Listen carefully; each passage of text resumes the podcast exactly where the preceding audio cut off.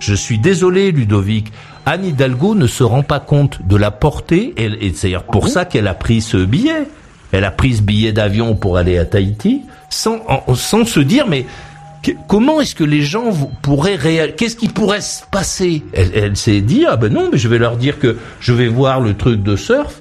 Euh, on, sait tous que ce n'est pas la ville de Paris qui organise les Jeux Olympiques que, que, que, le maire de Paris n'a absolument rien à aller vérifier. Pourquoi elle va pas vérifier les pistolets de 100 mètres euh, et, les chaussures des, mecs qui vont courir? Enfin, on sait très bien que ce n'est pas le rôle du maire de Paris que d'aller vérifier les installations à Tahiti. La seule chose, c'est que cette dame, elle ne se rend pas compte.